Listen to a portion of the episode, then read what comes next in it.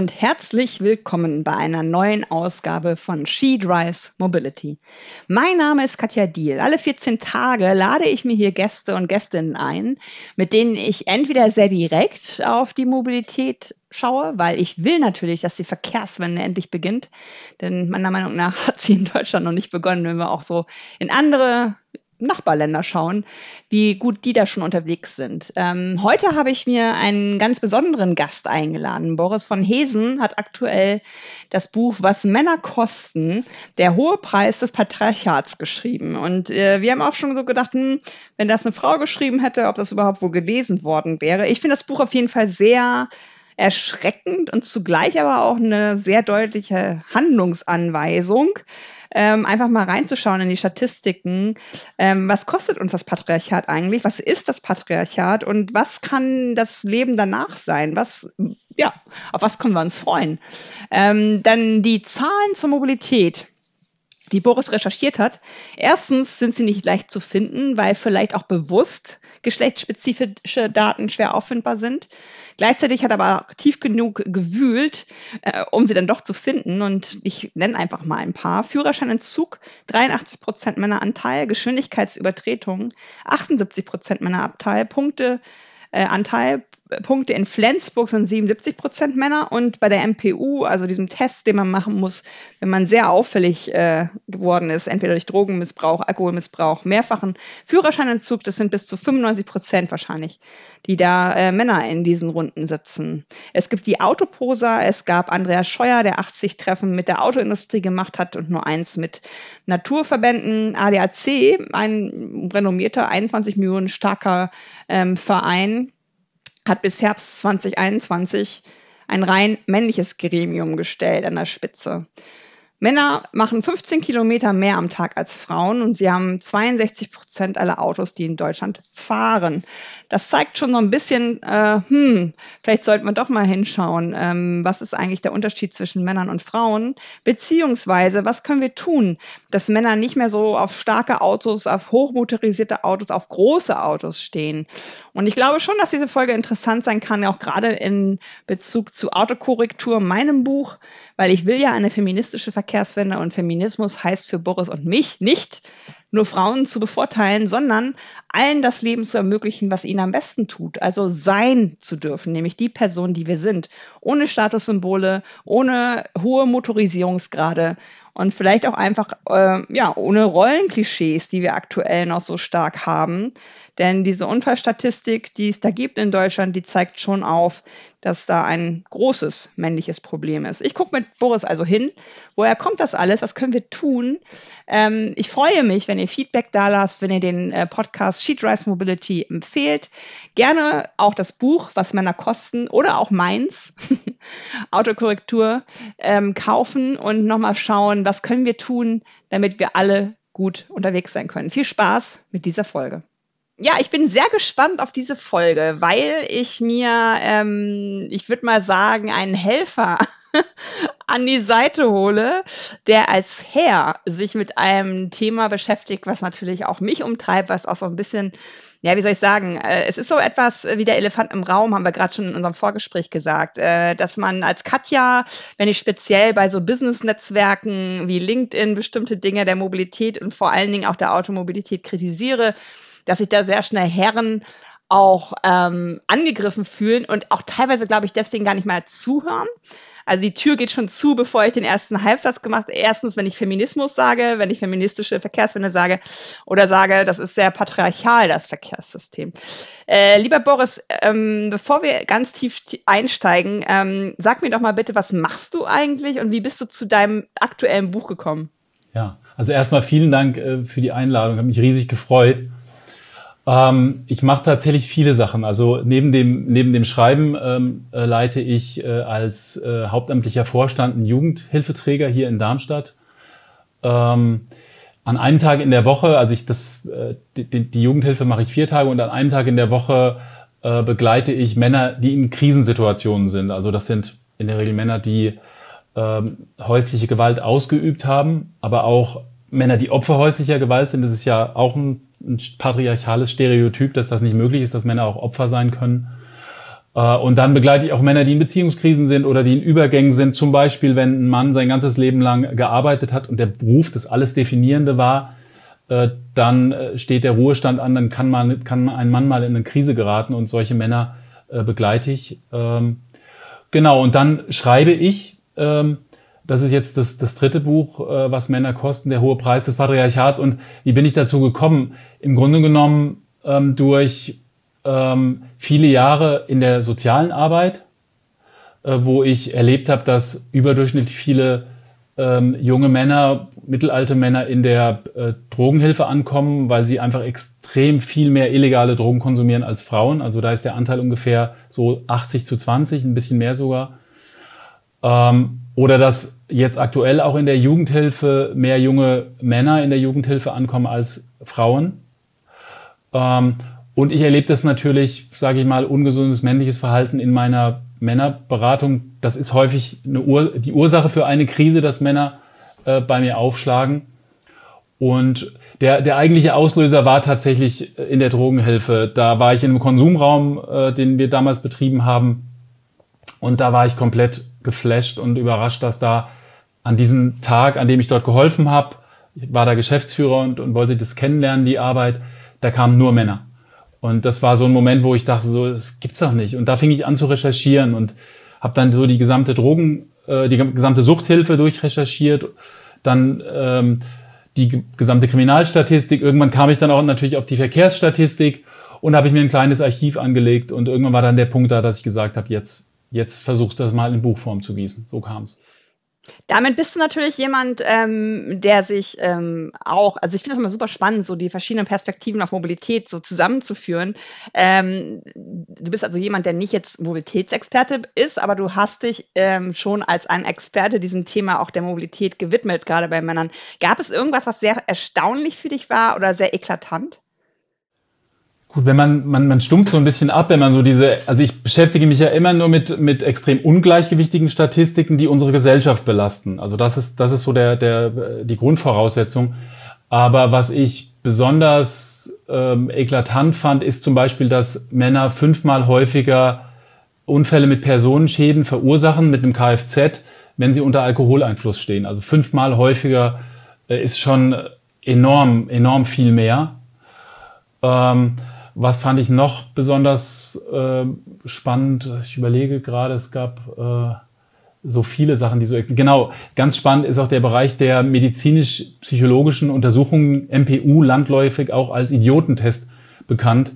Es gibt keine genauen Zahlen, aber es kursiert immer wieder die Zahl, dass 95 Prozent der TeilnehmerInnen äh, bei diesen Kursen Männer sind.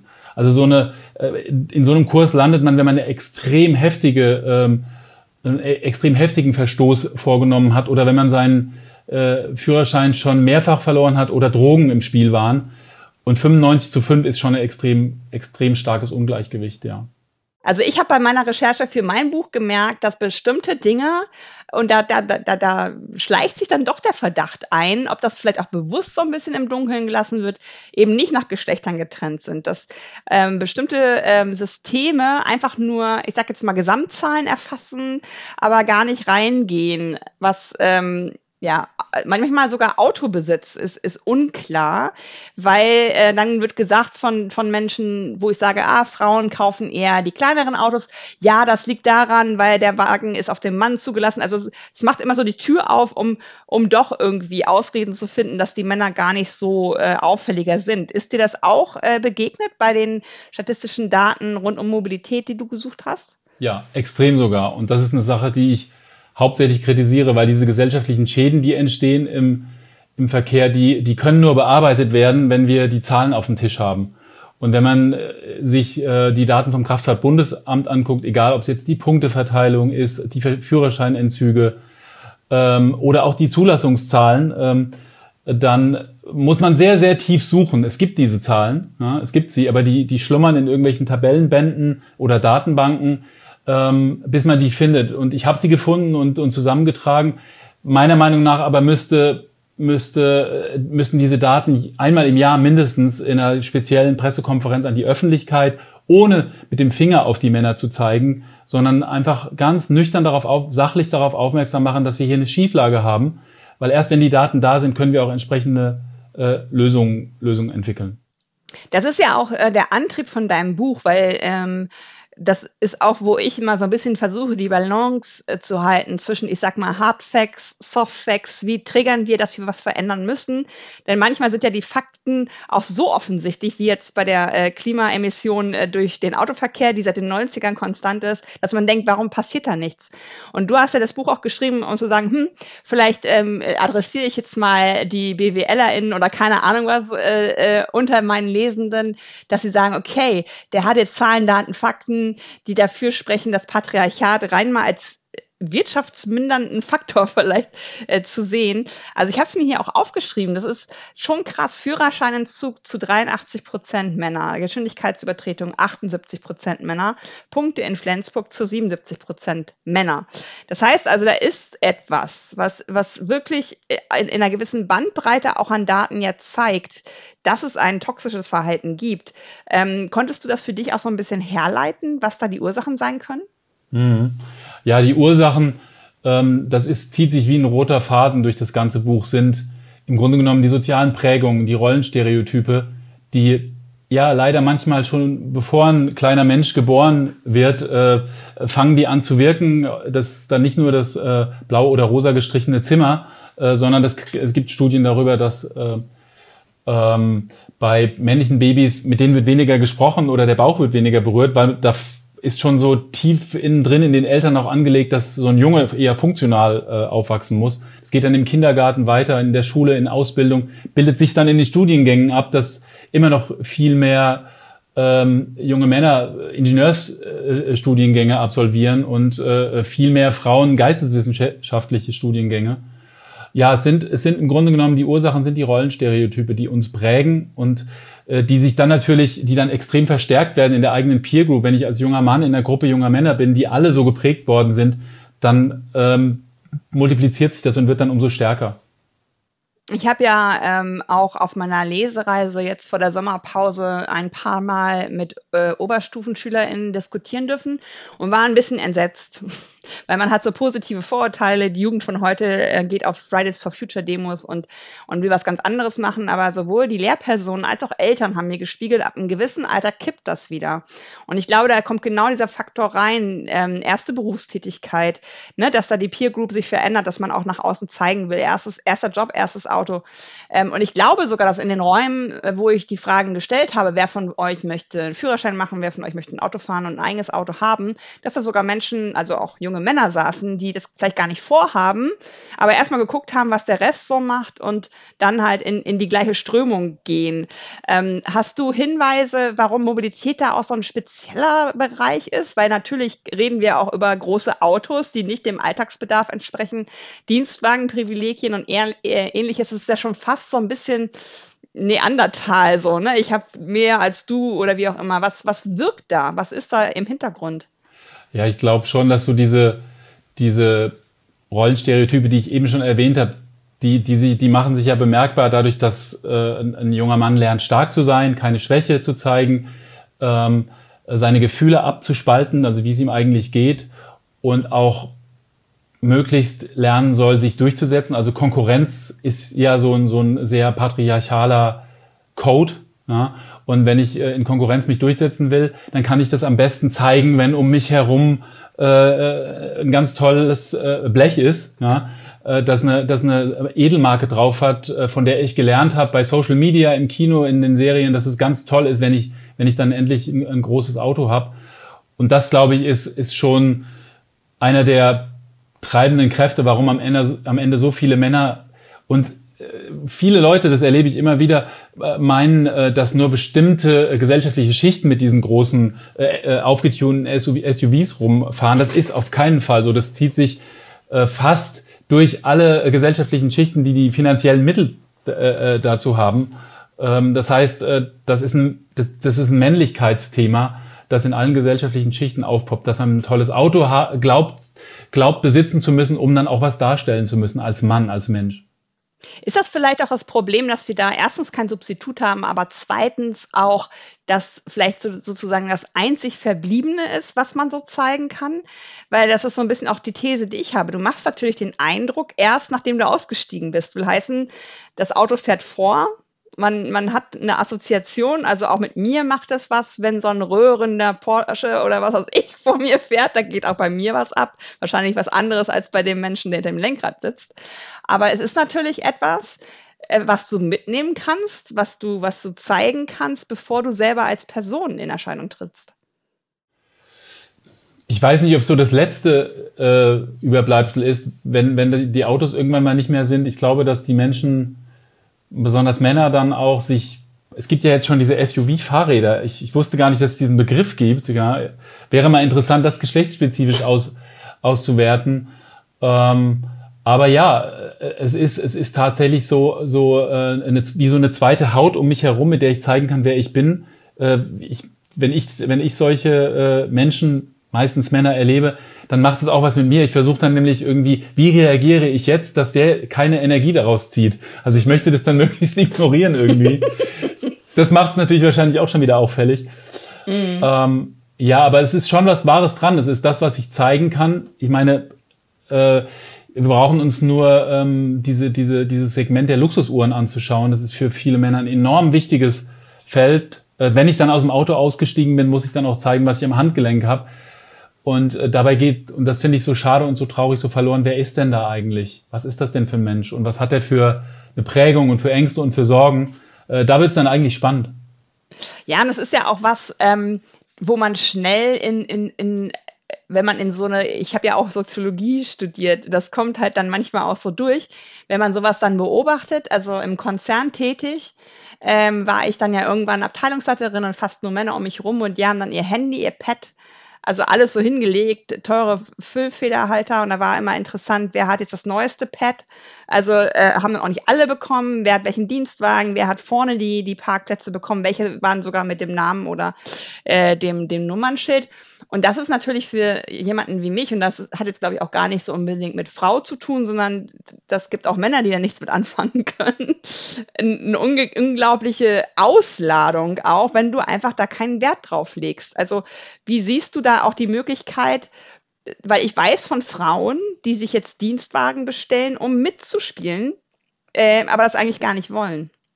Gibt es da eine Chance, das irgendwie zu verlassen? Also vielleicht so der erste kleine Inhalt hier in dem Sinne, was sind die Lösungen? Wo hast du für dich was entdeckt, was, was helfen könnte? Mhm. Also es ist, es ist äh, komplex. Also es ist wirklich komplex. Äh, trotzdem bin ich voller Hoffnung, sonst hätte ich dieses Buch nicht äh, geschrieben.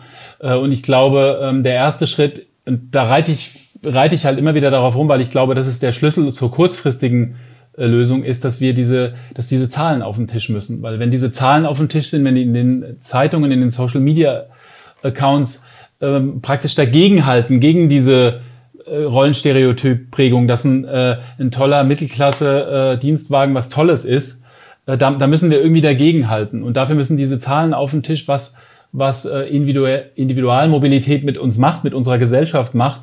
Äh, dann bewirkt sich, bewegt sich was, das könnte kurzfristig geschehen und langfristig, ja, und das ist natürlich ein, ein Generationenprojekt, ein, zwei Generationen ist, dass wir an diese Rollenstereotype rangehen, die schon ganz früh halt schon uns darin prägen, wie wir Geschlecht glauben, leben zu müssen und wie wir natürlich auch Mobilität äh, glauben, leben zu müssen. Und die beiden Dinge sind sehr häufig verschränkt. Das, das erleben wir ja, wenn wir darüber sprechen.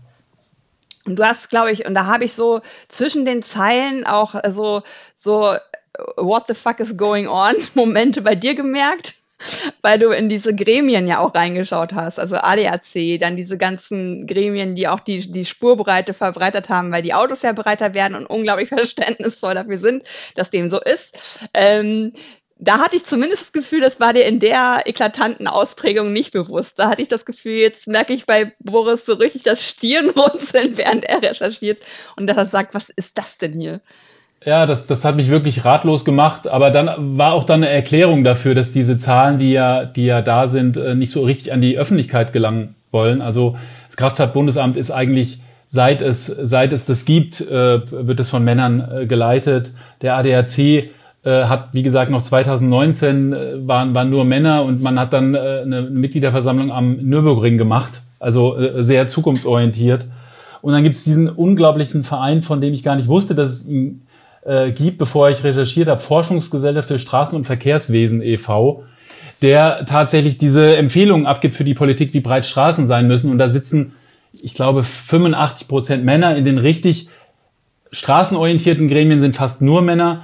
Und die Politik orientiert sich häufig daran und man, man nimmt solche Maße wie, wie äh, Tiguan SUV als Standard für den Straßenbau. Und äh, da bedeuten wenige Zentimeter natürlich ein Flächenfraß von Millionen Hektar, äh, wenn so, eine, so ein kleiner, scheinbar unbedeutender Verein so eine Empfehlung abgibt. Und was ich noch, noch trauriger finde, ist der Deutsche Verkehrssicherheitsrat, den wir ja von klein auf äh, kennen. Mit dem siebten Sinn äh, gab es das früher noch im Fernsehen, so, so Verkehrssicherheitsempfehlungen. Und da sitzen auch knapp über 90 Prozent Männer in allen möglichen Gremien. Der wird vom Bund, äh, von den Unfallkassen finanziert. Und er hat einen sehr umfassenden Internetauftritt, aber es gibt keine geschlechtsspezifischen Daten in diesem extrem Ungleichfeldverkehr. Und da kommt bei mir schon der Verdacht auf. Ich glaube nicht, dass, dass das jemand extra macht, aber dass unterschwellig äh, so patriarchale Strukturen äh, den Männern, die da äh, an den Hebeln der Macht sitzen, einflüstern, ah, lass mal die ganzen Fakten nicht auf den Tisch bringen. Das äh, brauche ich nicht oder das irritiert nur da draußen. Und das finde ich total schade. Und das hat mich äh, geärgert, aber äh, auch gleichzeitig eine Erklärung dafür gegeben, warum so wenig über dieses, über dieses Ungleichgewicht der Geschlechter im Verkehrswesen berichtet wird. Ja, das fand ich auch interessant. Also das ist natürlich äh, jetzt nochmal für die hier Zuhörenden, das ist natürlich jetzt nicht der Schwerpunkt von dem Buch, sondern es geht ja um alle möglichen. Also mich hat zum Beispiel die Zahl, was äh, Hooligans zu betreuen, sage ich jetzt mal in Anführungsstrichen durch die Polizei, weil das ist auch immer so ein Unsicherheitsmoment von mir, wenn ich in Hamburg oder in einer anderen Großstadt aussteige und da gerade mal wieder so ein Spiel ist, wo so sehr äh, kribbelige Begegnungen sind, dann komme ich da raus und die sehen alle aus, die PolizistInnen ja, weiß ich nicht, wie, wie die Ninja Turtles und da fühle ich mich nicht gerade sicherer, sondern eher das Gegenteil, also was das an Kosten verursacht. Du hast aber auch so ein bisschen reingeschaut, natürlich auch äh, auf Umwelt an sich, also auch Fleischkonsum, ähm, überhaupt gesunder Lebenswandel.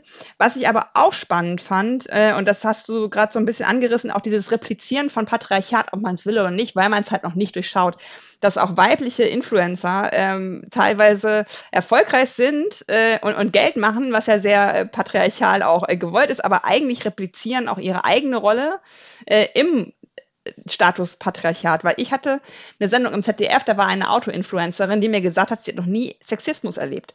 Und das ist natürlich ähm, erstens, würde ich mal behaupten, kann das nicht sein, aber zweitens ist sie natürlich auch äh, mit einem, äh, ja, wie soll ich sagen, mit einer Rolle in diesem System Auto, äh, wo sie natürlich die, die Gehätschelte vielleicht ist. Ne? Also wie hast du diese Influencer-Szene auch nochmal für dich kennengelernt oder betrachtet?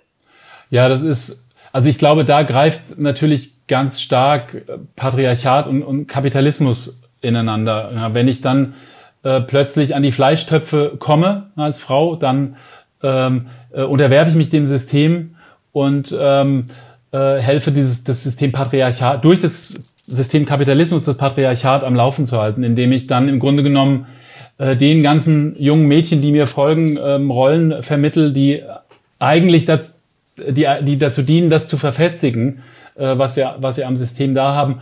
Und das finde ich, äh, finde ich sehr traurig. Und das macht mich deshalb auch traurig, weil die Wirkmacht der, der sozialen Medien so enorm groß ist auf das Rollenverhalten von, von Jungen und Mädchen, auf ihr Geschlecht, aber auch von, von Frauen und Männern auf ihr Verkehrsverhalten. Äh, genau dann passiert es, dass äh, Männer einen komisch anschauen, wenn man sagt, ey, überleg doch mal, äh, dir äh, eine, eine Bahncard 100 zu, zu holen, wenn du, wenn du so, so wie du dich im Verkehr bewegst. Du sparst Zeit, du sparst Nerven. Und da schauen sie dich manchmal an und sagen, das, also hätte es das noch nie gegeben, als würden sie niemals in den Zug einsteigen, obwohl ihnen das ihr Leben erleichtern würde.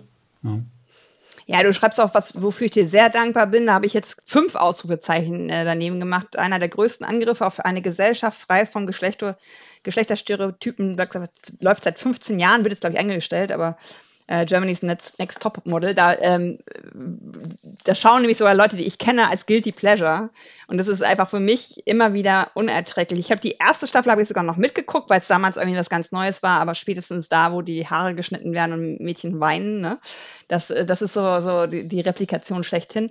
Was ich aber auch noch spannend fand an einem, einem anderen Aspekt ist, dass du dich mit der sogenannten Kernfamilie äh, beschäftigt hast, die ja so ein idealtypisches äh, Bild auch ist. Vater, Mutter, Kind, ein Haus, zwei Autos, äh, ein Hund.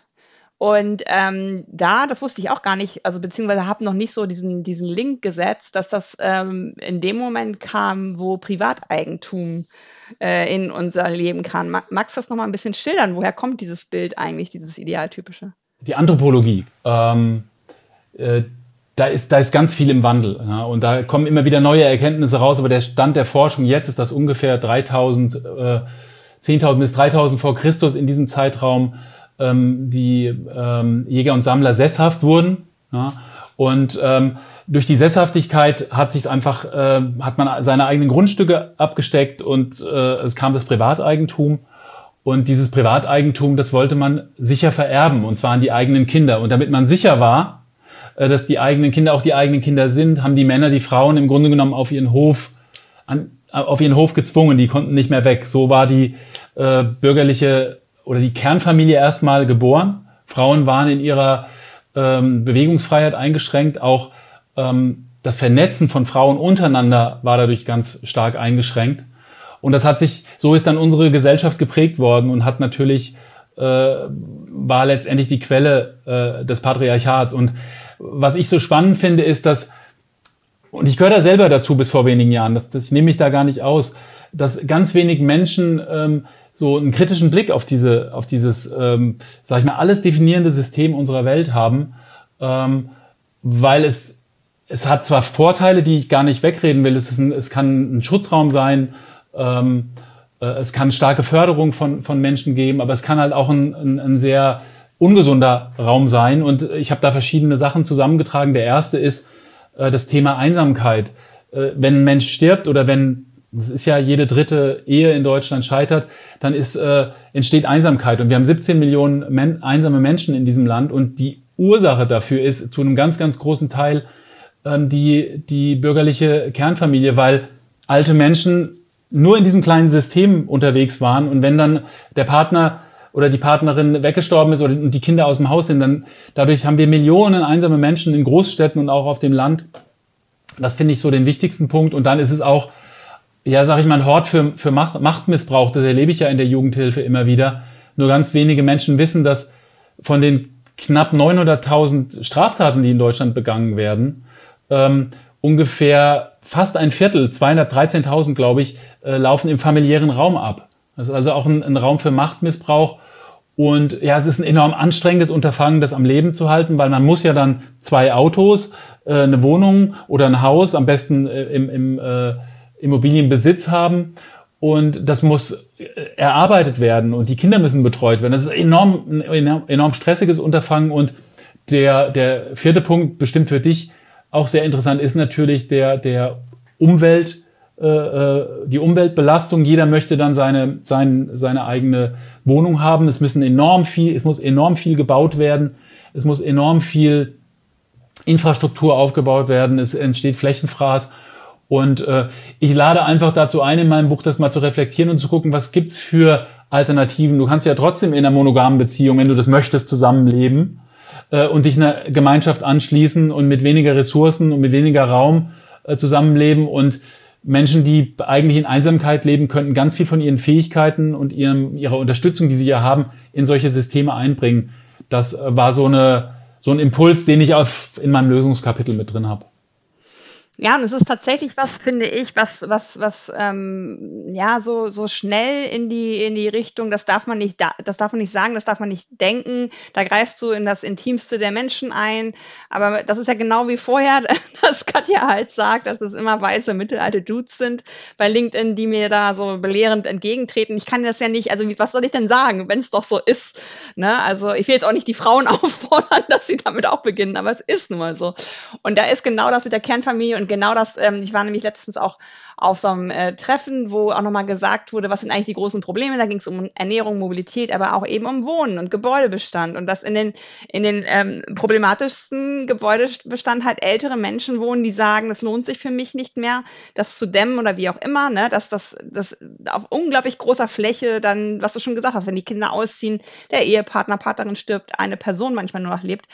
Und das sind halt Sachen, die wir aber adressieren müssen. Und das finde ich an deinem Buch so gut, dass du immer, äh, also du, du, du dringst halt vor mit Zahlen. Also das ist halt nichts, äh, wo du sagst, ähm, ich möchte jetzt allein, weil ich das anders finde, äh, euch bekehren, sondern Du machst es ja auf Basis von, äh, von Zahlen. Das ist genau das, was zum Beispiel Leslie Kern, die hat äh, Feminist City geschrieben, die hat gesagt, die Vorstadt ist eigentlich die Hölle der Frauen, zumindest im klassischen patriarchalen System, weil in der Stadt können sie alles noch, statt der kurzen Wege und so weiter, auf dem Land kommt eigentlich das erste Mal das Auto meistens ins Frauenleben. Ähm, und das sind natürlich solche Dinge, die, die so wie so Spurrillen sind äh, wo man dann, also man sagt ja auch immer, die, die, die, die folgende Generation wird meistens sogar auch wieder etwas sicherheitsbewusster oder äh, macht dann das Gegenteil von den Eltern, keine Ahnung. Und ähm, was siehst du denn, weil du gerade auch schon gesagt hast im Lösungskapitel, was siehst du denn in Sachen Mobilität, was siehst du denn in Sachen ähm, Familiensysteme? Ähm, hast du konkrete Beispiele oder, oder Anreize, wo man mal hinschauen könnte im Sinne von Lösung und einem guten Leben für alle? Hm. Also eine Sache würde ich gerne erst nochmal sagen, weil die hatten wir jetzt schon öfters so die, die äh, weißen Dudes, äh, zu denen ich ja auch gehöre mit, mit äh, 53, dass äh, ich, es ist interessant, weil ich, ich gehöre zu dieser Zer Kernzielgruppe, wenn, wenn darüber gesprochen wird und ähm, ich fühle mich nicht gekränkt, ja, weil ich natürlich mein ganzes Leben lang Privilegien erlebt habe und äh, sich damit auseinanderzusetzen und das anzunehmen, das entlastet enorm. Ja, und diese Privilegien äh, im, vom, äh, im Patriarchat, von denen ich immer wieder rede, da sage ich ja immer, es lohnt sich mal auf diese Privilegien zuzugehen, näher dran zu gehen und zu schauen, was, äh, wie groß sind die eigentlich für die Männer? Äh, außer dass sie jetzt viel Status haben, tolle Autos, ähm, erleben sie häufig, dass sie von ihren Kindern effektiv getrennt werden, dass sie keine echten Freundschaften haben, dass sie sich ungesund ernähren und dann immer noch fünf Jahre früher versterben. Ähm, und das hilft manchmal, wenn ich mit diesen Männern rede, die dann erstmal so reflexartig bei Feminismus und Patriarchat sich zurückziehen. Oh, und fange ich schon wieder mit den Privilegien an, ihnen zu erzählen, dass es mir vielleicht auch mal genauso ging und was ich dann gemacht habe, um das zu überwinden und dass es sehr entlastend sein kann. Und dann helfen natürlich die Zahlen, mit denen ich komme. Aber um auf deine Frage zurückzukommen, ähm, ich glaube die tatsächlich, dass die, die bürgerliche, bürgerliche Kleinfamilie schon ein Schlüssel ist um ähm, äh, das Patriarchat ähm, zu dekonstruieren, weil das ist ganz viele von den Rollenmustern, die wir, die wir einüben und die immer wieder an allen möglichen Stellen für, bei ungesundem männlichen Verhalten aufpoppen, die haben ihre Quelle auch in der, in der bürgerlichen Kleinfamilie, wie ein Mann zu sein hat, dass er die Lohnarbeit machen muss, ähm, dass er glaubt, einen Anspruch auf, auf Körper zu haben, ähm, einen Anspruch auf Mobilität zu haben das manifestiert sich alles in dieser bürgerlichen Kernfamilie und, und darüber müssen wir viel intensiver reden. Und ich glaube, wenn ich, ich habe ja im Buch auch so eine Vision aufgemacht, wie sowas aussehen kann, dass die meisten Menschen, wenn man mal wirklich faktenorientiert vorgeht und sagt, so eine Gruppe von Menschen, vielleicht 20 Leute, die in einem Gemeinschaftsprojekt leben, äh, dass es sowohl für die einsamen älteren Menschen viel, viel schöner wäre, noch eine Rolle zu haben in so einer Gemeinschaft, dass es für Alleinerziehende ähm, enorm entlastend wäre, wenn sie arbeiten gehen können und wüssten, dass eine verlässliche Person ihr Kind abholt und schon was zu essen gemacht hat für das Kind. Und wenn sie abends kommt, äh, ist, ist schon sauber gemacht. Und das Ganze ist auch möglich, weil es viel weniger kostet, als wenn jeder sein eigenes System hat. Also ich glaube schon, dass, dass sich da lohnt, nochmal ähm, intensiver ähm, drauf zu schauen. Und das machen ja, machen ja auch schon ganz viele. Ähm, Caroline Wiedemann hat ja ähm, ähm, auch dazu ein Buch geschrieben, dessen Titel mir gerade nicht einfällt. Zart und frei. Zart und frei. Ein sehr, sehr empfehlenswertes äh, Buch zu dem Thema. Ja, das ist halt vor allen Dingen auch was, glaube ich, wo wir enttabu enttabuisieren müssen, ähm, über solche Dinge auch zu sprechen. Ähm, weil ähm, aus meiner, aus meinem Leben äh, sind einige Freundschaften, wo dann Kinder ins Leben kamen, verschwunden. Einige sind verfestigt. Nicht unbedingt in dem Sinne, dass man, dass man sich jetzt äh, ständig sieht, aber dass man Kontakt hält. Weil ich glaube schon, dass manchmal diese, diese Lebensentscheidungen, die ja manchmal auch gar nicht unbedingt aktiv sind, sondern halt geschehen, dass die dadurch ähm, zu einer Spaltung in dem Sinne beitragen, dass eigentlich so Weggefährten, Weggefährtinnen, die wichtig sind, wegbrechen. Plus der Spruch, der mir da auch immer einfällt, es braucht ein Kind, um, äh, ein Dorf, um ein Kind zu erziehen. Ne? Dass, dass das ja eigentlich auch was ist, was auf vielen Schultern lasten sollte und nicht nur auf dieser Kernfamilie und dann auch noch meistens der Mutter die da ja viele Rollen auch äh, einzunehmen hat und die natürlich in der Pandemie auch wieder zurückgeführt worden ist. Also Frauen haben die Arbeitszeiten verringert, um Homeschooling und Pflege von Angehörigen zu leisten. Und das ist halt das Interessante. Trotzdem finde ich, dass du diese Zahlen hast. Und was ist das nochmal, die ganz große Zahl? 63 Milliarden. Ja, das ist einfach rein, also wo ich so denke, das ist so, selbst wenn ich jetzt nicht so eine empathische Person vielleicht wäre, dass das nicht so ein, ähm, ja, so ein Hinblicken auch im Sinne von, wie gehen wir eigentlich mit Geld um ist. Ne? Wobei, und das finde ich immer ganz wichtig zu sagen, ich habe da sehr konservativ gerechnet und ich habe nur dort Zahlen ähm, zusammengetragen, ähm, wo auch verlässliche Geschlechterverteilungen, amtliche Daten da waren und auch wo Kosten da waren. Wenn keine Kosten da waren, wie zum Beispiel bei Waffenunfällen, Sportunfällen, Obdachlosigkeit ähm, oder ganz, ganz spannendes Feld äh, Steuerhinterziehung, ähm, da habe ich die Finger von gelassen. Also es gibt Studien darüber, dass äh, Männer eine schlechte, schlechtere Steuermoral haben als Frauen. Und ähm, die, die Kosten für die Gesellschaft von Steuerhinterziehung sind jedes Jahr 130 Milliarden Euro. Äh, das heißt, äh, ich bin auch äh, sicher, dass Männer hier ähm, mit Abstand in Führung äh, liegen werden, aber es gibt keine verlässlichen Zahlen. Heißt im Umkehrschluss, die Warenkosten sind viel, viel, viel höher als diese 63 Milliarden. Und das sage ich auch im Buch. Äh, alle Menschen, die jetzt Ideen haben, wo man Kosten identifizieren kann, die aufs Patriarchat zurückgehen, die sind jetzt eingeladen äh, und äh, ähm, mögen da unterstützen. Das kann kein Einzelner leisten. Das ist ein erster Wurf. Ja, cool. Ich danke dir auf jeden Fall sehr für den Austausch. Ich freue mich sehr, auch mit dir jetzt äh, verbunden zu sein, weil das ist so, so ein schönes Netzwerk, was ähm, mit, mit unterschiedlichen Schwerpunkten daran arbeitet, uns so ein bisschen rauszuführen, aus dieser äh, Toxität und vor allen Dingen auch daraus, dass wir alle äh, vielleicht irgendwann mal einfach wir sind, äh, also sein dürfen und nicht irgendwelche Rollen spielen, die uns selber ja auch schaden. Ähm, ich werde das auf jeden Fall in den äh, Text bringen, dein Buch und deine beiden anderen Bücher und ja, wünsche dir jetzt noch einen schönen Tag. Ich danke dir sehr für die Einladung. Bis dann. Tschüss. Tschüss.